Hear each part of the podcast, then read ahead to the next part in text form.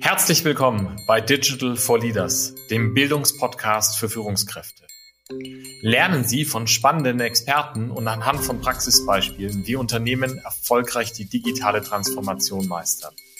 Ich bin Jan Weira, Ihr Host, und ich beschäftige mich als Gründer von University for Industry täglich mit den vielfältigen Themenfeldern der Digitalisierung.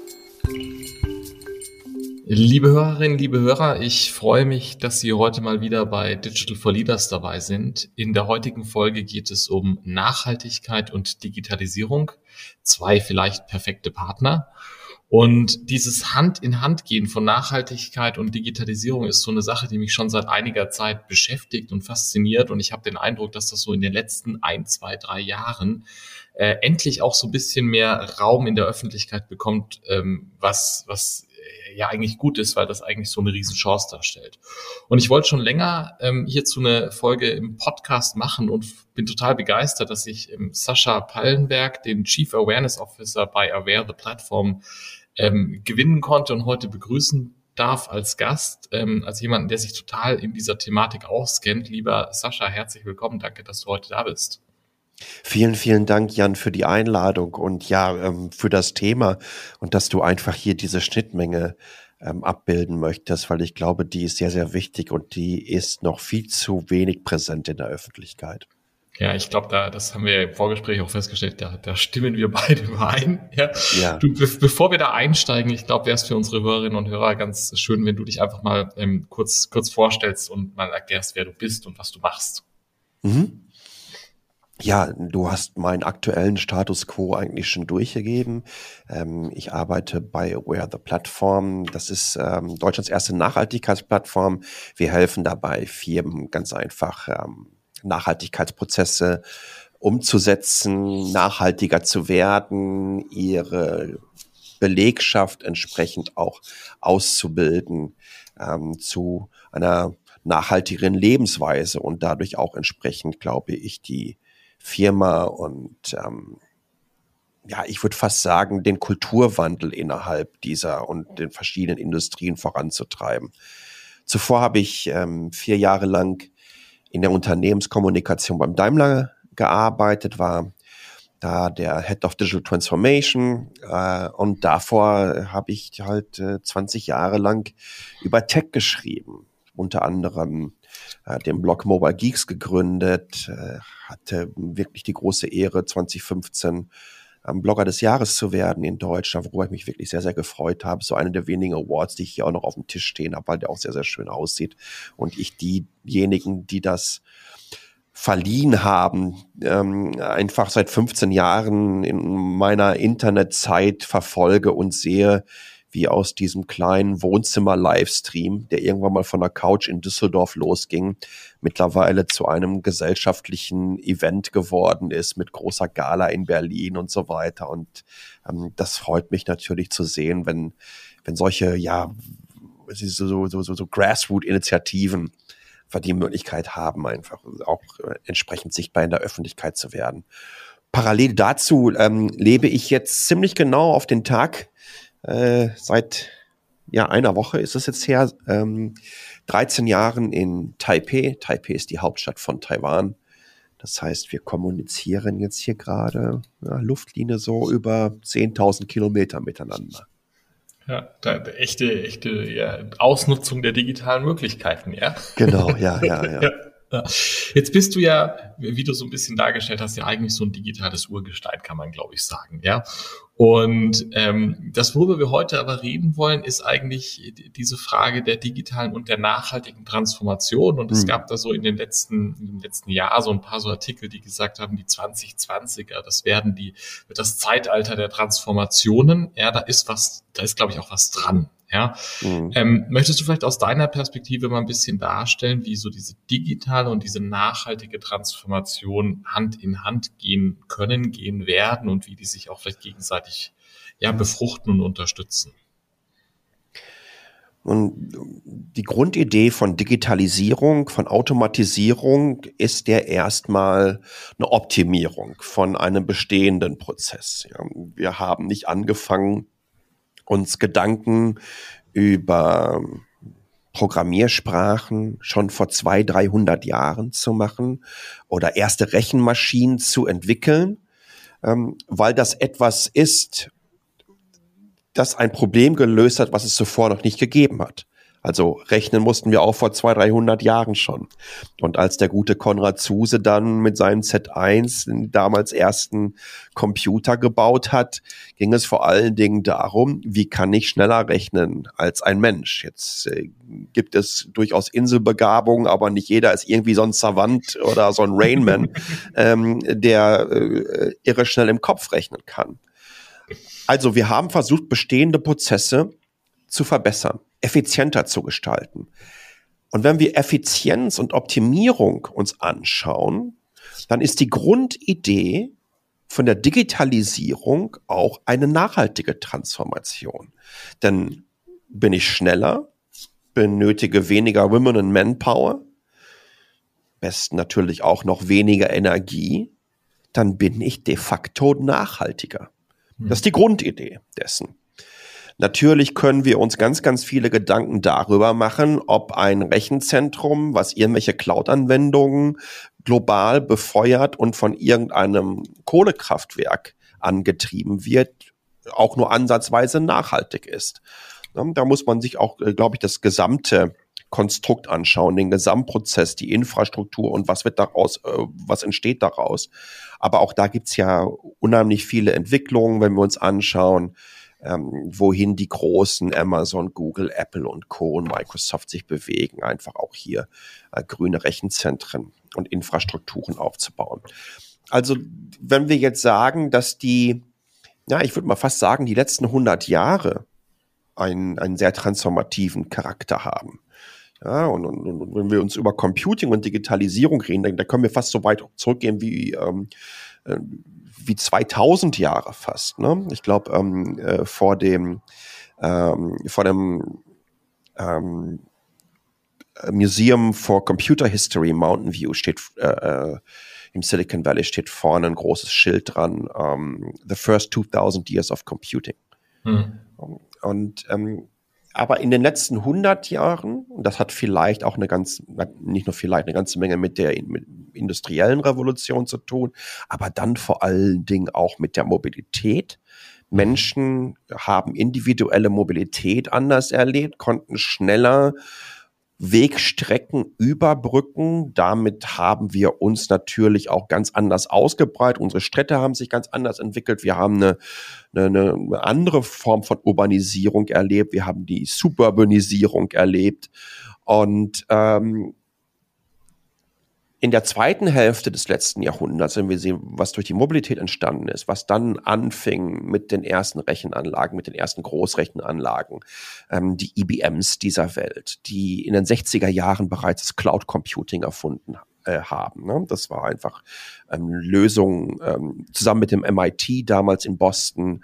Äh, wie kann ich äh, Rechenzeit auf meinen Rechnern vermieten? Also das ist das Grundprinzip eines Amazons heutzutage, einer Amazon AWS Cloud. Und jetzt kommen wir auf einmal in so einen Bereich hinein, ähm, nachdem dann irgendwann ähm, jemand sagte, äh, Anfang der 90er Jahre am CERN in der Schweiz, äh, alles schön und gut, was ihr da in den 60er Jahren mit diesem tollen militärischen und Hochschulnetz mit dem ARPANET aufgebaut habt. Aber ich glaube, wir können da noch viel, viel mehr machen. Und wir können das auch noch äh, erfahrbarer machen.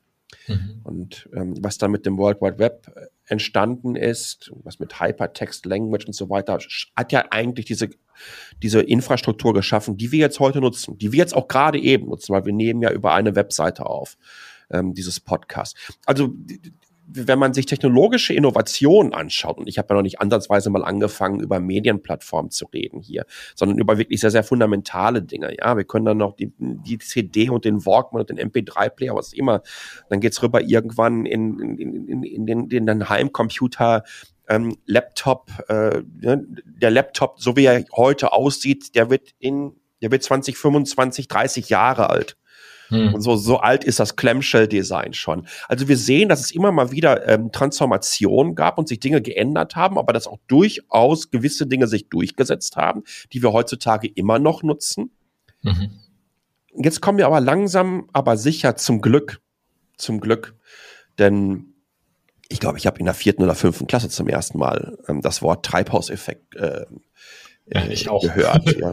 Und, ja. und, und äh, ich hatte leider nicht die Gnade der späten Geburt und könnte sagen, das war 1995, sondern das war dann einfach schon mal eine Ecke früher gewesen. Und ähm, das Thema Nachhaltigkeit und das, was mit unserem Planeten passiert, ist weitaus präsenter in den Medien, ist weitaus präsenter in der öffentlichen Wahrnehmung und ist vor allen Dingen weitaus präsenter dadurch geworden, dass die zukünftigen Generationen das Recht auf Leben und auf Überleben einfordern. Und das ist genau das, was die Bewegung ähm, Fridays for Future, was Greta Thunberg auf die Straße im wahrsten Sinne des Wortes gebracht hat, damit auch in unsere Wohnzimmer. Und ich glaube, dass es in der modernen Menschheitsgeschichte keine so erfolgreiche Grassroot-Bewegung wie Fridays for Future gegeben hat zuvor, die genau dieses Thema so angegangen ist und einen Wandel angestoßen haben, der sämtliche, ausnahmslos, sämtliche Branchen und Industrien und Gesellschaften mitreißen wird. Denn wir erleben es nahezu wöchentlich. Äh, in, in, in Deutschland die schreckliche Katastrophe im letzten Sommer im Ahrtal, dass der Berg dann ab und zu mal nicht mehr kommt, ähm, sondern oder beziehungsweise nicht mehr ruft, sondern einfach kommt. Hm. Und dass wir diesen Klimawandel, der kein Wandel mehr ist, sondern eine Krise, tagtäglich wirklich erleben können. Und um das abzuschließen, diesen ellenlangen Monolog jetzt hier, weil das auch, glaube ich, wichtig ist, um diese Entwicklung zu sehen und, und die, den Kontext, den ich versuche, da herauszuziehen. Wir haben in den letzten 100 Jahren ausnahmslos sämtliche Technologien entwickelt. Die sind da. Wir brauchen nicht irgendwie eine Spinnerei von irgendeinem Futuristen, der sagt, ähm, wir können aber das und jenes noch bauen. Nein, es wird uns auch nichts bringen, wenn irgendjemand sagt, die Energiewende muss jetzt durch irgendwelche Atomkraftwerke geschehen, weil einfach solche Genehmigungsverfahren, Bauten etc. pp. Hochfahren von solchen Dingern urlange dauert. Wir haben sämtliche Technologien da, um uns gegen diese Klimakrise zu stemmen. Hm. Wir müssen es einfach nur wollen. Und ich glaube, dass die Kombination aus dieser nachhaltigen und der digitalen Transformation uns hilft, dabei genau dies zu tun. Sascha, vielen Dank für diese, für diese Einordnung, für diesen Kontext, der, der, der ja unglaublich eigentlich beeindruckend ist, ja, und ähm, ich, ich teile mit dir diese, diese positive Perspektive zu sagen, das ist eigentlich, die Möglichkeiten haben wir. Ja, also die Möglichkeit, ja. die, die Klimakrise, die Klimakatastrophe zu adressieren, die haben wir. Es geht jetzt darum, es zu machen. Es geht darum, jetzt die richtigen Bausteine zusammenzusetzen und dann, dann schaffen wir das. Ja. ja. Hast du, hast du ein paar Beispiele vielleicht aus dem globalen Kontext, vielleicht auch aus dem mhm. asiatischen Kontext, wo du sagst, so, ja, hier sind so zwei, drei Sachen, wo ich wirklich sehe, da geht's voran, da passiert jetzt mhm. was, ja. Und da wird Digitalisierung genutzt, um diesen Schritt in mhm. eine CO2-freie ähm, nachhaltige Welt zu schaffen. Ich glaube, ja. das wäre ganz spannend. Ja, ähm, ähm, sehr, sehr gerne. Nicht nur aus dem asiatischen Bereich, sondern auch direkt aus Deutschland. Aber ich fange ganz gerne mal hier mit meiner, mit meiner Wahlheimat Taiwan an. Ähm, äh, die, Taiwan ist vor allen Dingen an der Westküste besiedelt. Das liegt daran, dass wir an der Ostküste einfach von Norden nach Süden eine Gebirgskette durch die Insel haben, ähm, die zum Teil bis an ähm, dann den Pazifik heranreicht. Äh, deswegen ist es relativ schwierig. Ich meine, es ist wunderschön, die Küstenstraße zu nehmen, nur du fährst 220 Kilometer und das dauert zehn Stunden, weil es halt alles Serpentinen sind. Das bedeutet ebenso, dass Mobilität ähm, für Zugverkehr äh, entsprechend aufwendig ist. Wenn wir uns aber die Westküste anschauen, dann ist die ähm, flach und die Millionenstädte sind dort. Mit Taipei, die Metropolregion, etwa acht Millionen Einwohner. Dann haben wir ähm, Taichung, es ist auch eine Millionenstadt und ich glaube Kaohsiung hat auch so zweieinhalb oder drei Millionen Einwohner. Mhm. Ähm, vor 20 Jahren gab es zwischen Kaohsiung und Taipei alle zehn Minuten einen Flieger, jeweils in eine Richtung. Boah. um diese beiden Städte miteinander zu verbinden. Ja. Ähm, inzwischen haben wir ähm, ein Hochgeschwindigkeitszugnetzwerk, nicht nur inzwischen, auch schon seit zehn Jahren oder 15 Jahren, äh, mit, mit, mit Shinkansen ähm, Bullet Trains, die aus Japan kommen. Ähm, das verbindet diese beiden Städte. Die schnellste Verbindung ist, glaube ich, eine Stunde 19 für so 280 Kilometer mit einem Zwischenstopp. Mhm. Das ist alles komplett durchdigitalisiert. Also ich, ich, ich kann mir mein, mein Zugticket äh, kaufe ich mir ähm, entweder über, über eine App oder ich, ich bezahle mit, äh, mit einem Payment-System, mit einem Mobile Payment-System. Es gibt da keine Schaffner, die die Sachen kontrollieren, sondern ich gehe dann einfach durch eine entsprechende Schranke durch. Der Zug kommt immer pünktlich auf die Sekunde. Und äh, Menschen nutzen das sehr, sehr gerne. Ein Roundtrip mhm. zwischen diesen beiden Städten in der zweiten Klasse, die wirklich äh, weitaus mehr äh, Beinfreiheit. Also ich bin 1,87 Meter groß, bin aber kein Sitzriese. Ich habe recht lange Beine und ich kann meine Beine komplett ausstrecken und komme nicht an den nächsten, mhm. an die nächste Reihe vor mir ran. Ähm, so ein Roundtrip kostet etwa 40 Euro. Mhm. Und ähm, seitdem es diese Strecke gibt, es fährt übrigens ein Zug alle 20 Minuten von beiden mhm. Städten. Nach, Wie so eine Straßenbahn eigentlich. Ganz, ganz genau. Ja. Ähm, ähm, es gibt seitdem keine Flüge mehr zwischen Taipei mhm. und Kaohsiung. Die gibt es einfach nicht mehr. Es macht überhaupt keinen Sinn. Es macht wirtschaftlich keinen Sinn. Es macht natürlich auch aus Nachhaltigkeitsaspekten keinen Sinn. Und es macht vor allen Dingen keinen Sinn bezüglich, ja, ich würde fast sagen, der, der, der Usability für die mhm. Kunden. Das ist, das ist nicht nur, ähm, wir reden so gerne über User-Centric Design. Ja, das ist vor allen Dingen aber auch Planet-Centric Design, was da stattfindet. Und das ist ein ganz, ganz wunderbares Beispiel dafür, was möglich ist, ähm, wenn man möchte.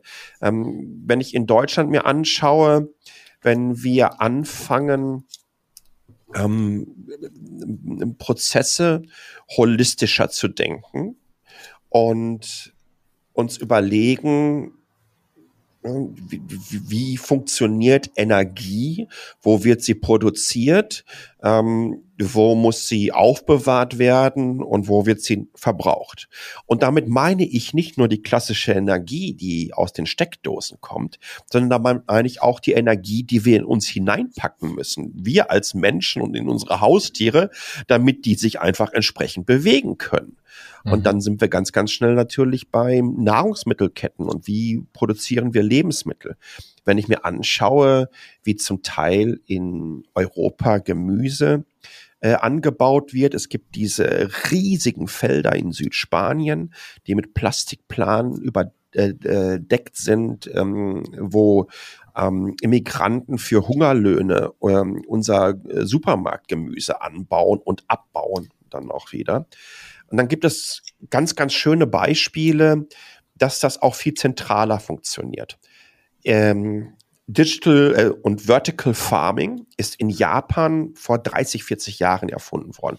Weit über ein Viertel sämtlicher Salatköpfe, die in Japan verkauft werden, stammen aus ähm, äh, vertikalen Farmen.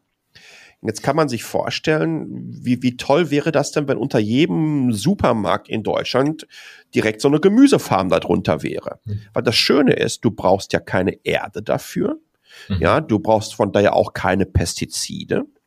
Du kannst viel, viel öfters ernten, weil du natürlich auch witterungsunabhängiger bist, beziehungsweise auch die Sonneneinstrahlung, insbesondere ähm, Entwicklung von LED-Leuchten hat da wahnsinnig viel geholfen. Wenn wir uns mal so, ne, bekannter Leuchtenhersteller wie Philips oder Philips Hue, als sie mit den Smartlights und so weiter ankamen, für die ist das ein riesengroßer Markt. Mhm. Ähm, ähm, solche Farmen inzwischen. Also die haben da riesig Business drin laufen. Ähm, aber man kann natürlich auch das noch eine Kreislaufnummer weiterdenken. Zum Beispiel kannst du in Berlin frischen Fisch aus Berlin kaufen der aus Aquaponik-Kulturen kommen. Das heißt also eine, Kreislaufkultur, wo du auf der einen Seite irgendwelche Wälze oder Tilapia, ostafrikanische Barsche in einem Becken hast, ähm, die mit ihrem Ausscheidungen entsprechenden Fertilizer für Gemüse äh, dann damit auch automatisch entwickeln und damit auch wieder Sauerstoff abgegeben wird und auf einmal hast du halt so ein Kreislaufsystem geschaffen. Ja. Ist, das, das, auch das sind alles Lösungen und das passt dann so ganz gut zu, zu unserer Einleitung. Es sind alles Lösungen, Die gibt es nicht erst seit gestern.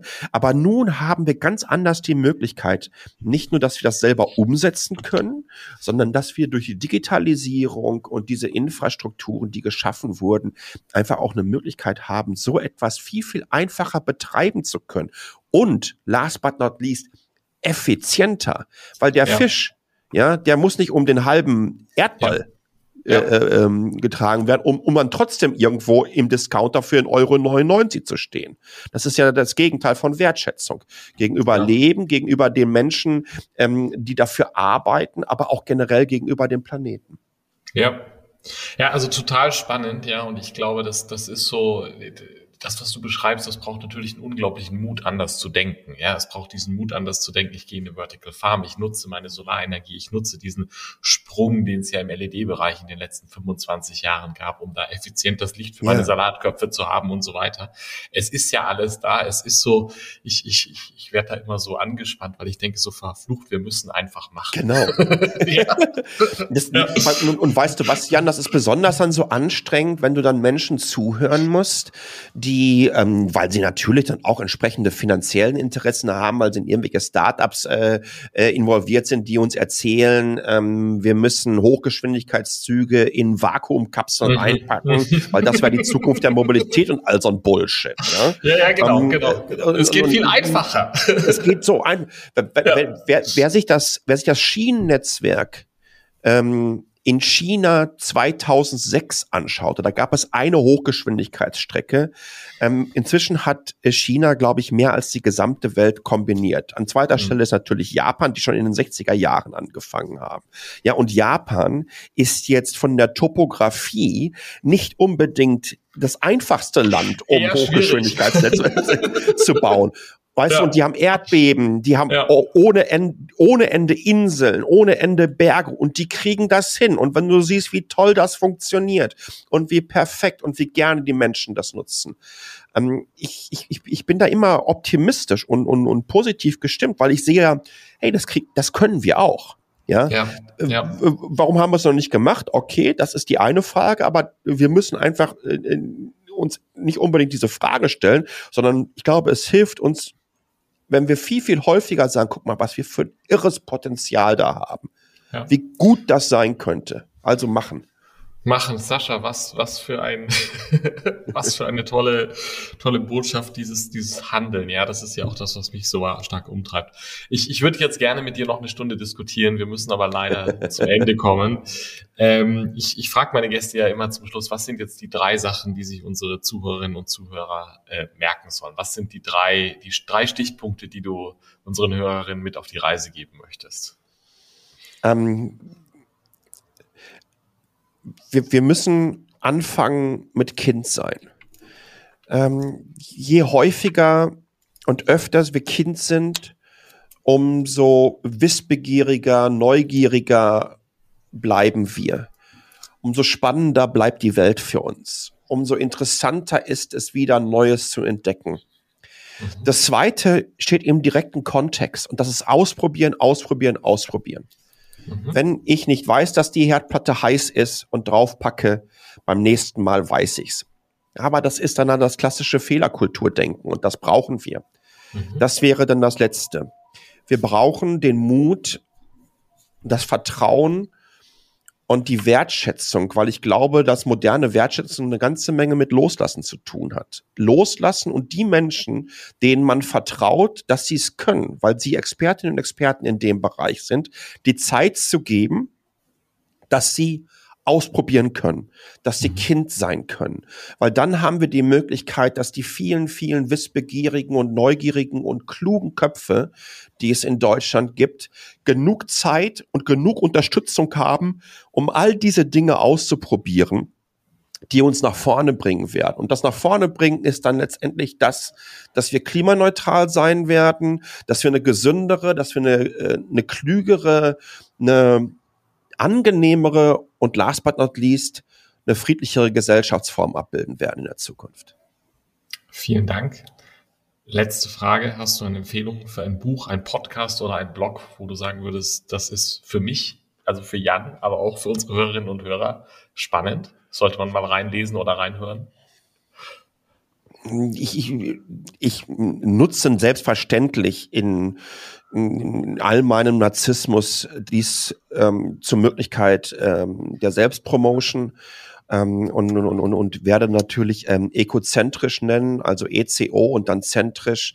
Das ist unser Nachhaltigkeitspodcast. Am Montag kommt immer ein Interview mit spannenden Gästen und jeden Freitag ähm, kommt immer, kommen unsere Nachhaltigkeitschampions der Woche, wo wir in fünf, sechs Minuten auf die Nachhaltigkeitsinitiativen von Marken, NGOs und, und auch Einzelpersonen hinweisen, um zu zeigen, es ist so wichtig, auf die positiven Entwicklungen hinzuweisen und so einfach immer alles zu kritisieren. Aber die Menschen, die das auch entsprechend umsetzen und solche positiven Entwicklungen definieren, das sind dann letztendlich diejenigen, die uns weiterbringen werden. Sascha, danke für diesen Tipp. Äh, kommt in die Show Notes. Danke dir für deine Zeit und für diese super spannende Diskussion und den großen Rundumschlag zum Thema digitale Transformation und Nachhaltigkeit. Ich danke dir, Jan. Vielen Dank. Danke. Vielen Dank fürs Zuhören. Wenn Ihnen diese Folge von Digital for Leaders gefallen hat, empfehlen Sie den Podcast gerne weiter. Teilen Sie ihn auf Social Media oder hinterlassen Sie mir eine Bewertung. Um immer auf dem Laufenden zu bleiben, folgen Sie mir, Jan Weira und University for Industry auf LinkedIn.